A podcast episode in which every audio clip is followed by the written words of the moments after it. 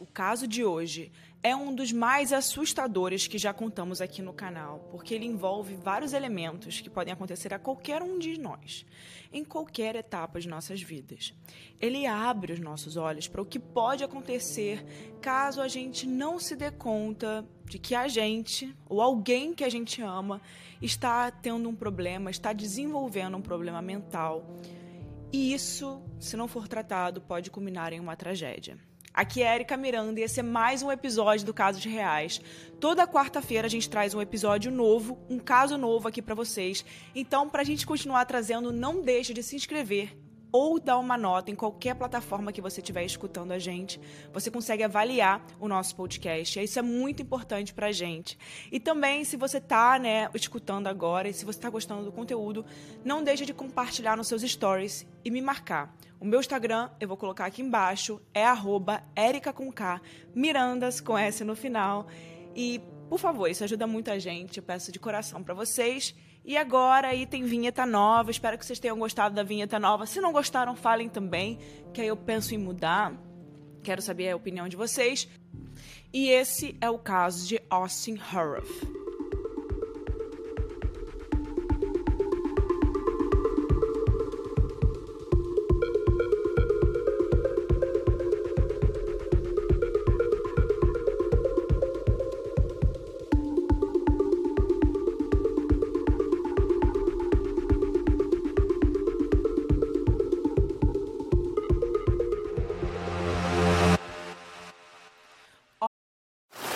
Now on Netflix. Inspired by the unbelievable true story of a fake hitman comes the new movie, Hitman, from Academy Award nominee Richard Linklater. At 96% certified fresh on Rotten Tomatoes, critics are calling Hitman a smart, sexy crime thriller with surprises at every turn.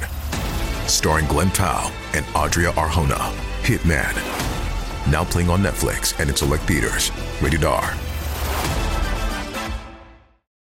Austin nasceu em 21 de dezembro de 96. Gente, dia do meu aniversário.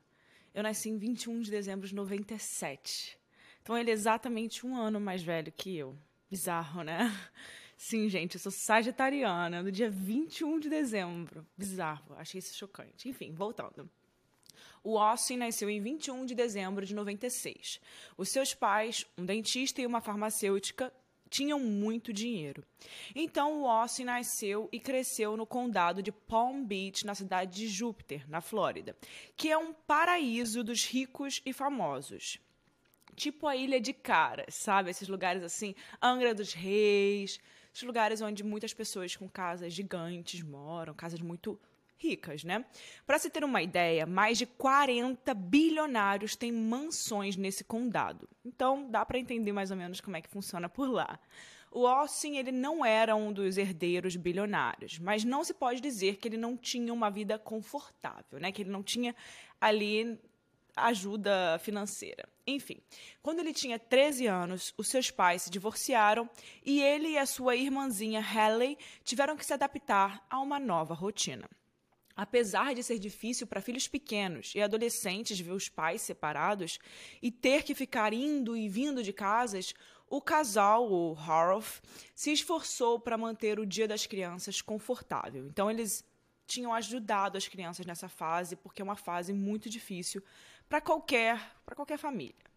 O pai até se mudou para um lugar próximo à casa da família para poder facilitar essa separação e só restou às crianças a adaptação, já que nem adianta sonhar com a volta dos pais à vida de casados, já que tão logo eles anunciaram o divórcio, buscaram o amor em outras pessoas e em menos de um ano os ambos já, os dois já tinham novos parceiros.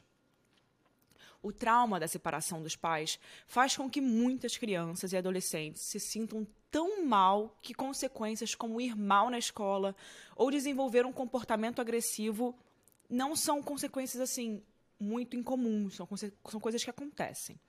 Mas nada disso aconteceu com Austin. Ele tinha notas muito boas que só melhoravam com o passar dos anos, e durante o ensino médio, a grande reclamação que tiveram sobre ele, né, foi que o técnico de futebol dele, de futebol americano, disse que ele não era agressivo bastante para poder se impor no esporte, que é um esporte bem agressivo, né, gente? Enfim, Só para vocês terem uma noção de como ele era, né? De como era a situação de vida dele, o background dele, né? No terceiro ano do ensino médio, o Austin fez aulas de lutas, artes marciais e ainda assim ele não era brigão, não era agressivo. Não fazia parte do seu objetivo de adolescente machucar as pessoas ou não, a gente não precisa nem falar, né, a questão de lutas, artes marciais, que a pessoa quer ser agressiva. É simplesmente uma pessoa que não tem medo se precisar usar essa força, saber como usá-la e também não tem medo de impor essa força caso precise, tá? É, e principalmente no futebol americano, que é um esporte agressivo, então ele precisava ter mais esses, essa força, sabe, de corporal. Enfim. Mas então, o que, que mudou? Por que, que eu estou trazendo essa informação para vocês? Enfim, ele foi aceito na faculdade de medicina da Florida State University e a família dele foi a loucura de tanta alegria. Afinal, medicina é difícil e concorrido em qualquer lugar do mundo. A família levou Austin até o campus, muitos estavam muito animados naquele momento, e se despediu dele com tranquilidade. Eles estavam deixando no campus um jovem que nunca deu problema, que era responsável, tranquilo, só se importava em ajudar as pessoas. O que é que poderia dar errado? E vale abrir parênteses aqui que naquela, né, nos Estados Unidos, normalmente, quando um jovem vai, vai para a faculdade, ele mora no campus, ele não mora mais com os pais, ele mora sozinho no campus com outros colegas de classe. Os primeiros meses que ele morou no campus mostraram que nada poderia dar errado, porque tudo ia muito bem. As suas notas continuavam excelentes. Ele começou a namorar uma menina tranquila como ele, e para substituir o futebol com, como esporte dele, ele acabou optando por se tornar bodybuilder. Ele tinha o físico para ser bodybuilder, né? Ele era grande, já tinha desenvolvido os músculos na adolescência com o futebol americano e com a luta. E acabou que o bodybuilding apareceu até como uma escolha normal, porque ele se identificava, ele gostava, ele tinha tudo, né, que precisava para isso. E seus perfis nas redes sociais davam dicas de atividades físicas e alimentação para quem se interessasse por essa área e nada parecia estar fora né, do normal. Só que em algum momento tudo pareceu desandar. Tudo bem, a gente sabe que quando as pessoas têm problemas, como ansiedade, depressão, um episódio de pânico pode acontecer. Mas não significa que ocorreu do nada, né? Nada é do nada. Alguma coisa fez com que aquilo acontecesse. Só que isso já está crescendo, né? já está fermentando ali há um tempo. E por isso, para os amigos e familiares de Ossen, o rapaz foi da água para o vinho, do mais absoluto nada mesmo, porque eles não viram nenhum sinal disso. Ele foi passar as férias de verão em casa, na Flórida, naquela região onde ele cresceu, e começou a agir de maneira muito esquisita. Ele disse à mãe que ia dormir na garagem e levou a cama dele para a garagem, porque o resto da casa estava cheio de demônios, segundo ele. Mas que ela não se preocupasse com isso. Ele ia ficar de vigília de duas em duas horas durante toda a madrugada. Ele ia bater nas portas dos quartos para saber se todo mundo estava bem. Enquanto isso, seu computador pessoal, no campus da faculdade, guardava informações bizarras sobre as últimas buscas dele né, na internet. Ele digitou no Google coisas como: será que eu estou louco? Como saber se estou doido? E outras pesquisas similares que já mostravam que ele não ia muito bem aí nos últimos tempos. O também mantinha anotações de mão, como um diário, em que ele claramente dizia sentir que não se encaixava, que seus colegas não gostavam dele. Em algumas mensagens ali, em alguns trechos que ele deixou, ele questionava a própria sanidade, se perguntando se isso acontecia porque ele era doido ou qual seria a razão por causa disso, né? Enfim, com os traços de ansiedade e depressão, o Austin começou a apelar para drogas para poder fugir dessa realidade que dava medo para ele.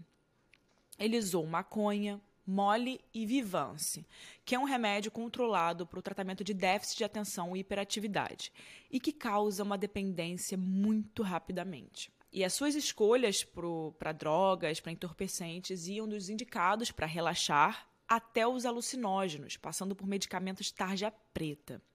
Só que na casa dele, onde ele fazia essa vigília contra os demônios, nem a sua mãe nem a sua irmã sabiam de nada disso. Elas notaram que esse comportamento né, era realmente muito estranho para ele, mas não tinham mais informações sobre o estado dele, sobre o que estava acontecendo. Então elas estavam só vendo o superficial. Poucos dias depois, durante essas férias de verão, o Austin foi até a casa de um amigo de infância e fez uma pergunta esquisita. Ele perguntou, abre aspas, em que ano eu nasci? Fecha aspas. O amigo respondeu, né, muito surpreso nesse momento, que tinha sido em 96. E Austin, feliz com essa resposta, virou as costas e foi embora. Só que esse amigo ficou preocupado. Você vai estudar em outra cidade, visita um amigo de infância, sem avisar antes que vai passar na casa desse amigo, e lá tudo o que você faz é perguntar o seu ano de nascimento e do nada vai embora? Enfim, isso ficou ainda mais estranho. Então esse amigo foi atrás de Austin e convidou ele para passar o dia com ele e decide avisar ao pai de Austin que algo não está certo, né? E para melhorar a situação, para poder ver se as coisas podem melhorar, esse amigo convidou o Austin e outros jovens, todos amigos de infância, para irem para a praia. E o Austin diz que vai sim, mas só vai passar em casa antes para pegar uma coisa. E no que ele volta ao local marcado com os amigos, ele está vestindo uma camiseta de futebol de manga comprida e calças grossas de frio. Mas era uma praia, que ele estava indo para uma praia, então não fazia sentido. Nesse episódio, a sua irmã, Haley, também estava com a turma. E pelo que parece, a princípio, só ela e o amigo que recebeu a visita de Austin sabiam que ele estava estranho. Então os outros começaram a zoar o Austin, falando das suas roupas, que não tinham nada a ver com a situação. E o Austin ficou muito enfurecido. Ele disse, inclusive, abre aspas, se você disser que eu sou doido, eu te mato. Fecha aspas. Ok, era um encontro para aliviar a situação, o clima, e acabou tendo o efeito oposto. Os amigos ficaram assustados com a, a resposta de Austin, né, com o jeito que ele estava agindo, que era muito incomum para um cara tão tranquilo como ele, que todo mundo sabia que ele era assim. E seu amigo acabou ligando para o seu pai, mais uma vez, dizendo que algo não estava legal, algo não estava certo. O pai de Austin, então, sugeriu que eles tenham uma conversa em um restaurante próximo. E nesse restaurante foi o pai, a namorada, Austin, aquele amigo, e a Hayley, a irmã. E antes de chegarem no local marcado, o Austin assustou a sua irmã com uma atitude que qualquer pessoa sã classificaria de uma atitude muito doida, mas que também pode ser visto como um sinal para essa tragédia. Antes do dia do restaurante, o Austin comentou uma vez com a Hayley que achava que era meio homem e meio cavalo. A menina fez o que qualquer um de nós faria nessa situação. Olhou para o irmão e perguntou: Que? Do que, que você está falando? Mas ele não respondeu, ele só completou. Abre aspas. Sou meio cavalo e sou imortal. Fecha aspas. Aí, enquanto eles caminhavam para o restaurante, ele disse a ela que ia testar a sua imortalidade e se, se jogou. Ele se jogou no meio do tráfego, com carros indo e vindo esperando que algum o atingisse e ele pudesse saber se ele era realmente imortal. E vale falar que na Flórida, né, todo mundo usa carro, então não tem nem lugar para você caminhar na rua. Então são aquelas estradas mesmo, muito rápidas, que pessoas, os carros passam com muita rapidez. A menina, completamente assustada, puxa o irmão de volta para a calçada, mas aí o Austin começa a agir de uma forma que vai né, ficar por toda a tarde no restaurante como se nada tivesse acontecido. E as câmeras de segurança do restaurante pegam esses momentos mais importantes, que é o grupo chegando, sendo direcionado a uma mesa nos fundos, o Austin fazendo o percurso do fundo à entrada do restaurante, se virando à esquerda para ir ao banheiro, depois voltando para a porta da frente, saindo do restaurante e depois retornando alguns segundos depois, como se nada tivesse acontecido. Outra imagem é parecida, mas dessa vez, quando Austin se levanta da mesa, ele vai direto para a saída. Alguns minutos se passam e o Austin não voltou. Ele foi até a sua casa, que era perto do restaurante, trocou de roupa e sua mãe ainda ligou para o pai dizendo que algo estava esquisito. Ela sabia que eles estavam no restaurante e que Austin foi em casa trocar de roupa. Quando Austin volta ao restaurante com uma roupa completamente diferente, ninguém do seu grupo parece se incomodar. O que se vê pelas câmeras de segurança é que em um momento o seu pai diz algo que deixa o Austin nervoso e, o, e ele foi para cima do pai, encurralando na parede. Depois dessa situação, ele sai e o amigo vai atrás para poder tentar segurar ele, mas não consegue mais achá-lo. A câmera de segurança do restaurante mostra que ele voltou alguns segundos depois sem o Austin. E ninguém naquela mesa ou na Flórida inteira tinha a menor ideia do que viria a acontecer em seguida. Já era noite quando o 911 recebeu uma chamada vinda de um bairro aleatório, a 6 quilômetros do restaurante onde o Austin estava com o pai naquela tarde. A pessoa do outro lado da linha era Jeff Fisher, e ele pedia ajuda do policial porque a sua vizinha estava sendo atacada por um homem dentro da própria garagem. Conforme o atendente do 911 fazia as perguntas clássicas, né? O Jeff disse que ele mesmo estava ferido no pescoço porque ele tinha ido tentado ajudar e foi esfaqueado. E ele estava sangrando muito. E no momento da ligação, o Jeff disse ter ouvido muitos gritos e a primeira patrulha da polícia chegou alguns segundos depois da chamada, porque enquanto eles estão no telefone, eles já mandam alguém enquanto eles estão conversando, perguntando, tentando saber mais detalhes, já vai uma viatura da polícia enquanto essa ligação está acontecendo. Dois policiais, um homem e uma mulher, foram para a garagem indicada por Jeff, mas não viram a mulher atacada logo de cara. O que eles viram é até mais perturbador. No chão, um homem de 59 anos pedia ajuda. O seu nome era John Stevens III. Em cima dele, um jovem puxava o seu rosto, tirava lascas das suas bochechas e comia. Os policiais estavam armados, mas a policial que tinha a melhor visibilidade da situação, ela não podia atirar em Ossi, porque ela corria o risco de que a bala passasse por ele atingisse John, a vítima, o que certamente iria matá-lo. O policial, que estava perto o suficiente de Austin, disse que ele iria dar um choque no jovem, mas quando ele fez isso foi a mesma coisa de não ter feito nada. O Austin continuava arrancando um pedaço do rosto de John, como se esse choque não tivesse nem feito uma cosquinha. O policial então tenta chutá-lo na cabeça e tirá-lo dali, de cima da vítima, que naquele momento já não conseguia nem mais pedir ajuda. Mas nada que ele fizesse era suficiente. O Austin não saía dali e parecia nem perceber que dois policiais armados estavam tentando contê-lo. Ele estava muito focado em comer o rosto de John. E quando a segunda viatura chega, a coisa fica ainda mais bizarra, porque os policiais da segunda viatura tinham cachorros. O policial, que tentou tirar o Austin de cima de John, gritava para que eles liberassem o cachorro em cima de Austin, e lá foi o cachorro, exatamente para o que ele foi treinado. Ele mordeu o braço de Austin para tentar imobilizá-lo e puxou o seu braço para trás, tirando o braço de perto do rosto da vítima. Geralmente, os cachorros da polícia, que na Flórida são chamados de K9, eles chegam para poder impedir qualquer ação do criminoso. É legal a gente falar que os doguinhos eles não chegam mordendo para tudo quanto é lado, como se fosse um ataque aleatório, né? Como seria normalmente um ataque de cachorro. Eles pegam especificamente no braço, perto do cotovelo, porque assim eles conseguem parar a pessoa deixar essa, a pessoa que está cometendo o crime sem ação. E aí a polícia pode ir e efetuar a prisão. Há relatos de pessoas que tiveram que ser contidas por cães de polícia e que chegaram a perder partes do braço, ou até o braço todo, por causa da força e do foco da mordida, graças a esse treinamento que os cachorros passam. Mas com Austin, mais uma vez, não aconteceu nada. Os policiais da cena disseram que o cachorro mordeu seu braço, jogou-o para trás. Ainda com dentes do cão no seu braço, ele se desvencilhou, rasgando a pele para continuar a comer o rosto da sua vítima. Então ele, a pele dele já estava indo e ele estava continuando. E isso aconteceu mais uma vez. O cão recebeu um novo comando, mordeu o braço de Austin, trouxe Austin para trás de novo e de novo ele conseguiu sair dessa mordida, não importa o quanto ele estivesse se machucando, né? Machucando o próprio braço.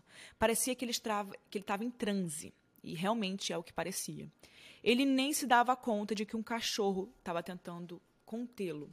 Na terceira vez, o comando foi ainda mais duro e o cachorro K9 mordeu e não iria mais soltar.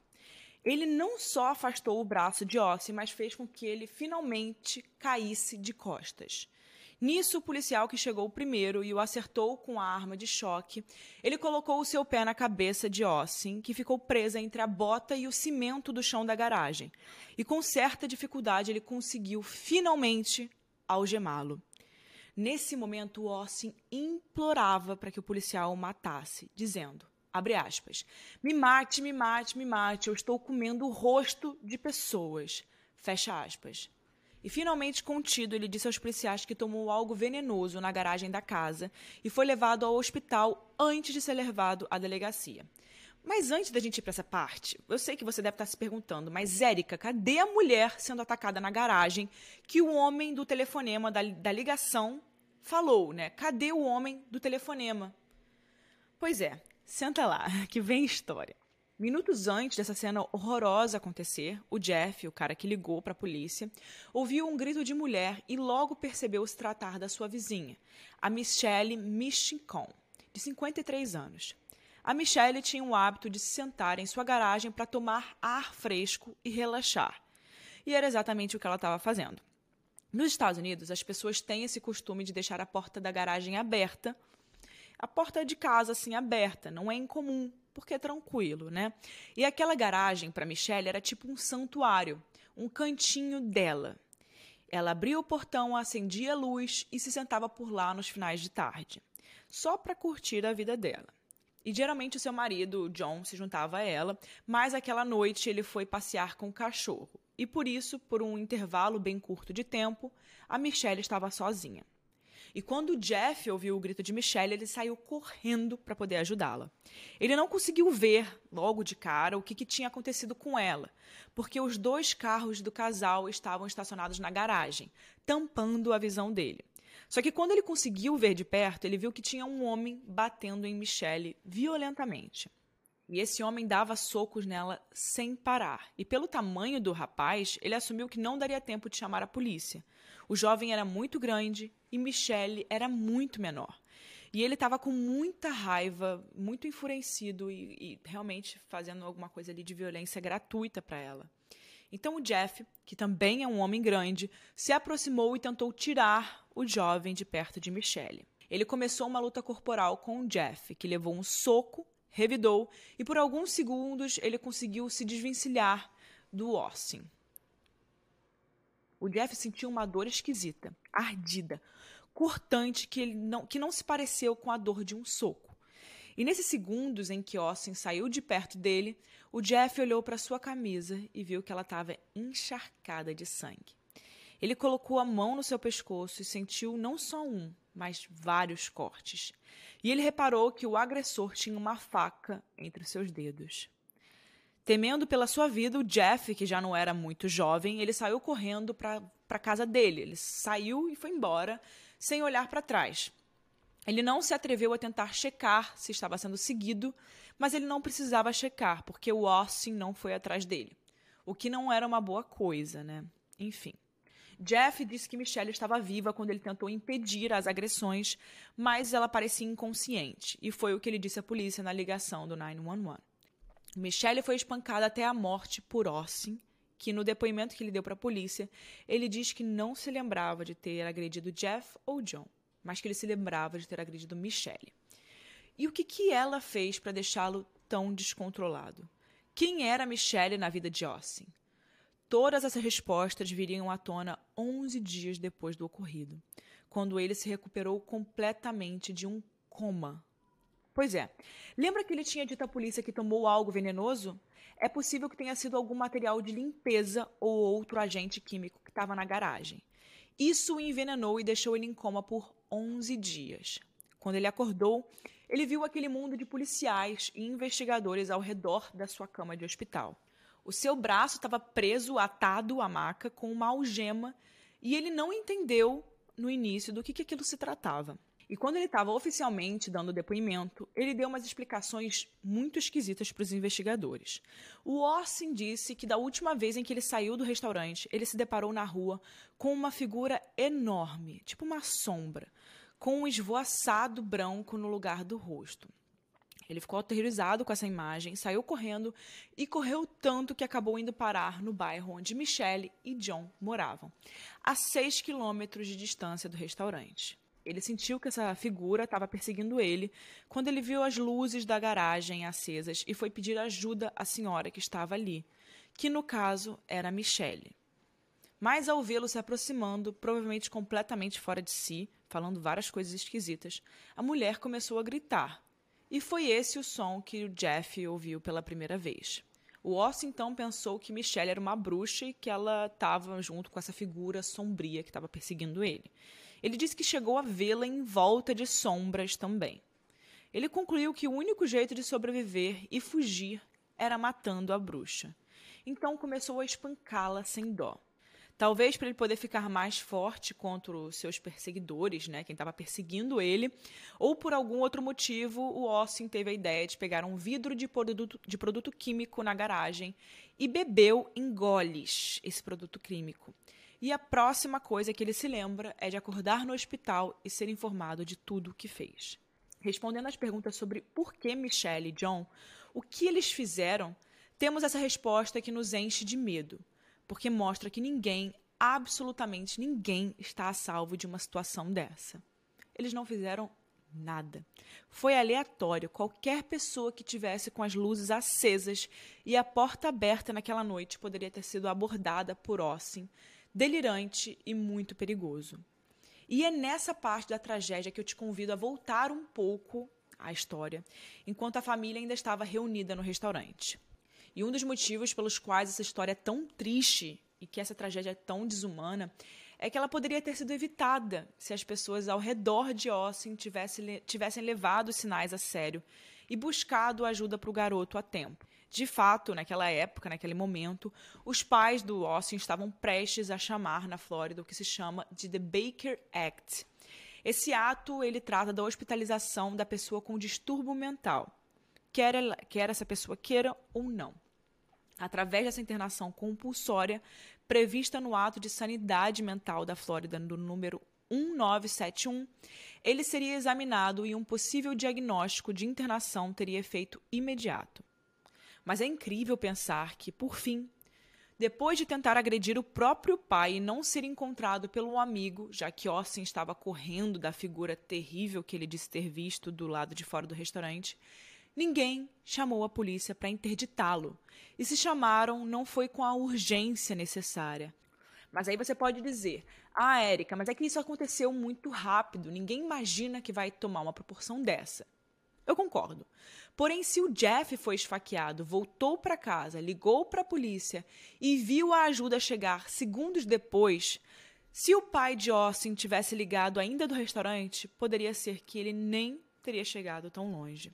Foram seis quilômetros correndo, né, gente? Pelo amor de Deus, é muita coisa. Os sinais vieram aos montes. Nós, que somos meros espectadores dessa tragédia, podemos fazer a conta desses sinais. Bora lá.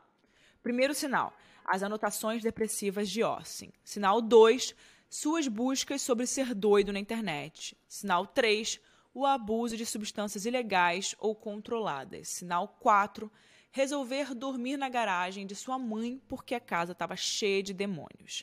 5. Perguntar a um de seus amigos de infância o ano, o ano do seu nascimento e vazar.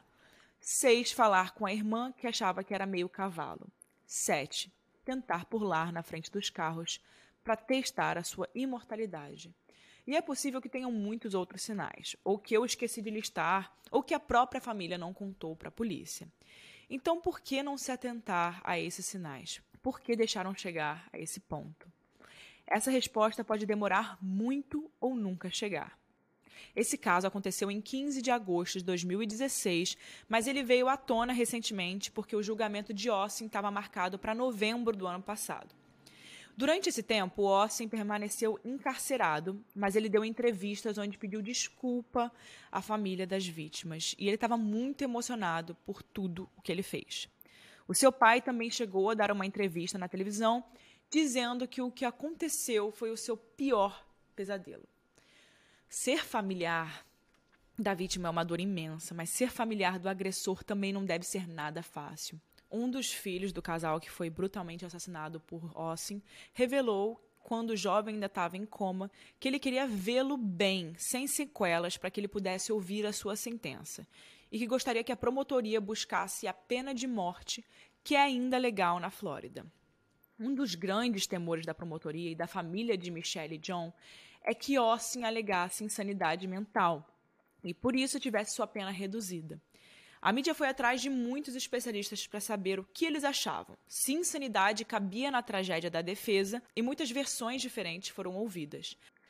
O relatório oficial do psiquiatra forense Gregory Landrum, baseado em uma avaliação de Austin no final de 2019 e liberado para a polícia em fevereiro de 2020, mostrava que essa era a única alegação possível para a defesa, a de insanidade mental. Nesse documento, o médico conta que, um dia antes dos ataques, o Austin estava passeando com seu cachorro e começou a correr sem parar, muito rápido, porque ele começou a se sentir, abre aspas, meio homem e meio cachorro. Depois disso, ele foi com seu pai em uma exibição de armas e lá ele encontrou um vendedor de facas e disse a ele que precisava de uma para poder se proteger de espíritos malignos que o perseguiam. E foi assim que ele conseguiu a arma da agressão a Jeff. O relatório é bem certo na parte em que ele descreve como Austin se sentia em relação aos animais e sua conexão com eles, a ponto de achar que era meio cachorro ou meio cavalo. Nos exames feitos depois da prisão de Austin, quando ele ainda estava em coma, a única substância encontrada foi um dos princípios ativos da maconha, mas em baixíssima quantidade. E todo o resto de coisas que foram encontradas no sistema dele foi aquele líquido que ele ingeriu na, na garagem ou os medicamentos que ele tomou durante o coma. Em outras palavras, o Orson estava sóbrio quando ele fez o que fez a John e Michelle. De acordo com os testemunhos dos policiais da cena, que tentaram conter o Austin, que fizeram de tudo, né? Até o cachorro machucou ele. É, o psiquiatra alertou que esses eram um dos sinais de uma crise psicótica.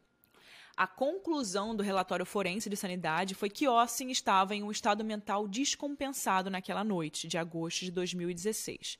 E ele sofreu um episódio psicótico agudo que o deixou incapaz de diferenciar o que era certo do que era errado. E que durante esse episódio ele pode ter acreditado que era uma espécie de animal ou até de lobisomem que precisava defender instintivamente a própria vida contra as figuras do mal que estavam perseguindo ele. A recomendação do doutor Landro era de que a justiça o declarasse insano, pelo perigo de que Orsin fizesse algo contra si ou contra outras pessoas, e o encaminhasse para uma instituição prisional para doentes mentais. E foi isso que aconteceu. Para desespero da família das vítimas, com base nos depoimentos, relatórios policiais e relatórios da polícia forense, o juiz do caso declarou que Austin não era culpado das mortes de Michelle e John. Ser declarado não culpado não significa que ele foi inocentado, pois isso seria o mesmo que deixá-lo livre, o que não foi o caso. Austin Harroff foi sentenciado a tratamento sobre custódia total do Departamento de Crianças e Serviços Familiares, e de lá ele só vai poder ser libertado por ordem judicial.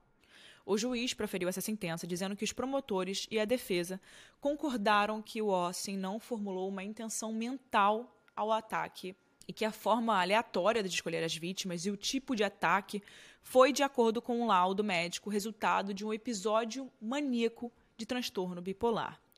Um jovem que nunca teve passagens pela polícia, que era considerado tranquilo, promissor e com uma vida toda pela frente, mas que caiu no obstáculo da doença mental. E esse caso a gente não pode negar que está repleto de vítimas, né? Principalmente as duas pessoas inocentes que acabaram perdendo a vida por conta de um problema mental de uma pessoa que eles sequer conheciam, sequer sabiam quem era. Esse foi o caso de hoje e quando a gente chega no final eu sempre trago a minha opinião.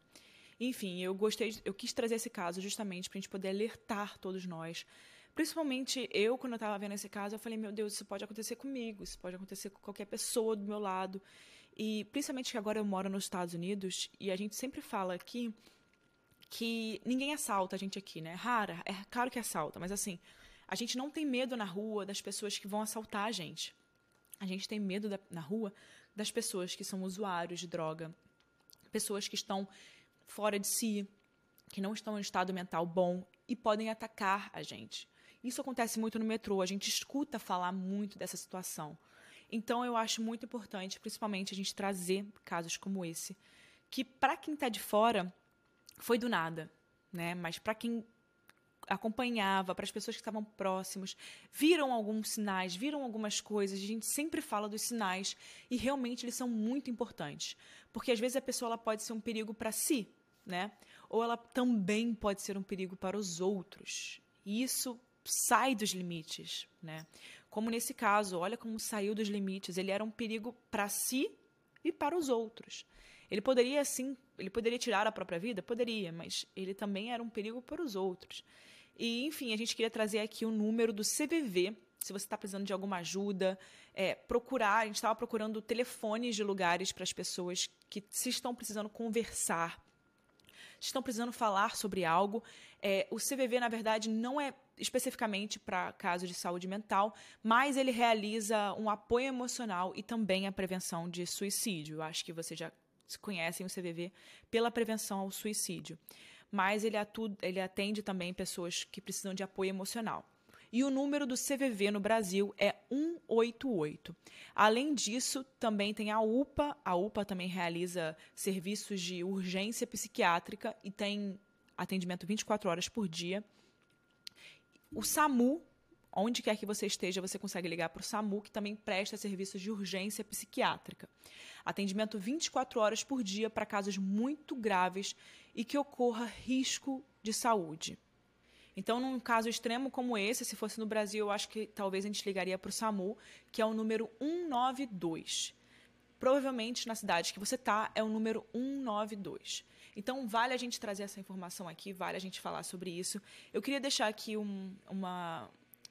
compartilhar com vocês uma situação é, que eu acho que eu nunca falei para ninguém, mas eu queria compartilhar com vocês. O meu tio, ele era esquizofrênico, ele faleceu já. Ele faleceu de outros motivos, mas ele era esquizofrênico. E ele foi diagnosticado com 15 anos de idade. Então, assim, quando ele era muito jovem. E foi depois dos 15 anos que realmente é, ele foi diagnosticado, é, ele começou a ser tratado. Então, essa doença foi se desenvolvendo, né? Não foi do nada. E eu, esse caso aqui é diferente. O Austin, ele teve um, um caso específico, ele precisava ser tratado mas acho que ele não era esquizofrênico também. Se eu estiver errado sobre o que eu estou falando, eu só queria abrir aqui para a gente trazer essas, esses tipos de conversa. Que isso pode acontecer com seu irmão, com seu amigo, com seu tio, com qualquer pessoa. Né? Principalmente esses casos psicóticos, que são coisas que acontecem e tem um, um estouro. Né? E a gente precisa cuidar da nossa saúde mental, principalmente, gente, porque esse caso aqui para mim é um caso muito bom para a gente poder falar como uma pessoa normal, como coisas pequenas geraram uma reação muito grande. Olha onde ele chegou. E realmente a gente vê for a força da, do corpo humano. Como ele conseguiu tirar a vida dessas pessoas de forma tão brutal e como ele estava em transe mesmo, né? Porque isso para mim ficou muito evidente, o transe que ele estava, dele não conseguir realizar o que estava acontecendo ao redor. E se viesse mais uma pessoa né, sem ser uma polícia, um policial etc., mas pessoa especializada, provavelmente essa pessoa se machucaria também e ele continuaria em transe. E eu fico me questionando o que, que aconteceria se a polícia não tivesse intervido, assim, o que aconteceria, gente? Ele teria ido para uma outra casa, ele teria ido para um outro lugar, ele teria feito algo com si. A gente é um, é um pouco chocante. Eu fico imaginando essa cena na minha cabeça. Essa cena deve ter sido muito difícil para quem estava lá, para quem viu para quem presenciou e principalmente para as pessoas que realmente foram vitimadas. Eu entendo que a família, a família das, das vítimas realmente queira ele com pena de morte, mas nesse caso é muito claro que ele não estava bem da cabeça. Não é um caso de insanidade mental que a pessoa criou essa insanidade mental para poder não ser preso, para não ir para prisão perpétua, para não, sabe? É, é, é, realmente ele fez isso porque ele não estava bem. É, nesse caso, é claro, várias vezes já vim, já trouxe casos aqui que a gente fala sobre isso, a gente fala que é absurdo ter alegado insanidade mental e etc, ter usado a mentalidade, né, ter usado uma doença mental para poder não ir para prisão perpétua, enfim, ou prisão pena de morte. Mas nesse caso, realmente, ele fez isso por causa da situação que ele estava. Ele não tinha nenhuma outra razão para fazer isso, infelizmente. É triste, é triste, muito triste, porque de um dia você pode estar no lugar errado, na hora errada, com a, porque a pessoa errada está passando. É, é muito doido isso. Mas enfim, essa é a minha opinião. Quero saber a opinião de vocês. Deixa aqui embaixo, que eu sempre ah, boto um box de informações aqui que você consegue me responder o que você achou desse caso. E vejo você na próxima quarta-feira com mais um caso aqui no Casos Reais.